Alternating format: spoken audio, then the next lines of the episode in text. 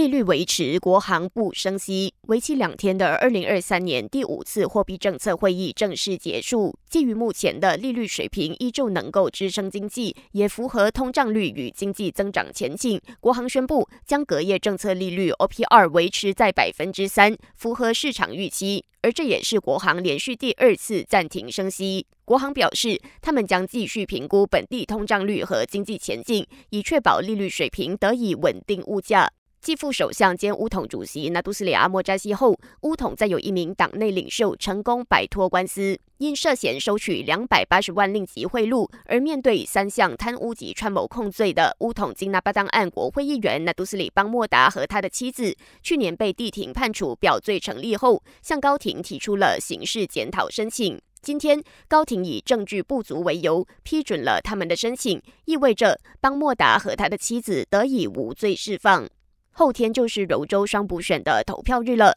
不少在邻国新加坡工作的普莱国会选区和新邦二南州选区选民，预计这几天就会启程回乡，以履行投票义务。交通部长陆兆福表示，巴士公司有为了这场双补选特别增加巴士服务班次，因此呼吁选民善用公共交通搭车回乡，以减少马新关卡的交通流量。感谢收听，我是子琪。